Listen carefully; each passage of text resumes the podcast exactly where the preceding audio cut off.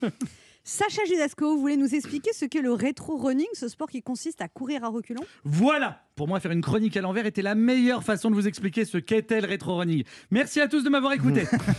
J'espère que malgré tout, vous avez compris et désolé si cette chronique vous a paru très très longue.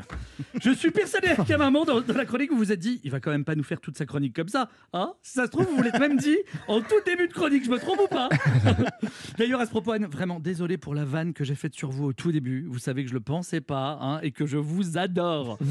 Quand on parle de rétro running, on peut se demander qu'est-ce qui pousse un homme à vouloir courir à reculons. Hein, Peut-être qu'il se dit. euh, Nom de Zeus Si je cours suffisamment vite à reculons, je vais peut-être pouvoir remonter le temps et ainsi prévenir Sacha de ne surtout pas faire une chronique à l'envers, car c'est beaucoup, beaucoup trop galère Mais il n'y a pas besoin de courir à l'envers pour remonter le temps. hein. quand on voit tous les joueurs de tennis français perdre au premier tour de Roland Garros cette année, on n'a pas l'impression de retourner dans le passé Ah, On n'a pas l'impression de retrouver l'ambiance Roland Garros 2020 Roland Garros 2019 Roland Garros 2018 Roland Garros 2017 Roland Garros Roland Garros 2008 Roland Garros 2007 Roland Garros 2006 Roland Garros 90 Roland Garros 89 Roland Garros 88 J'imagine que vous ne comprenez pas pourquoi je me suis compliqué la vie à écrire une chronique à l'envers, de même que je Bah ne oui. comprends pas pourquoi des gens se compliquent la vie à courir à reculons.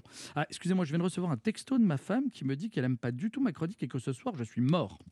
Ce que je comprends, c'est que les gens qui aimeraient retourner dans le passé parce qu'ils sont nostalgiques de leur jeunesse passée. C'est pour ça que les vieux trucs du passé reviennent à la mode. Les tubes des années 80, les disques vinyles, les pantalons pas de def. Et moi aussi j'adore les trucs du passé. Pas plus tard qu'hier, j'ai couché avec mon ex. J'espère que ma femme écoute pas la radio, sinon ce soir je suis mort.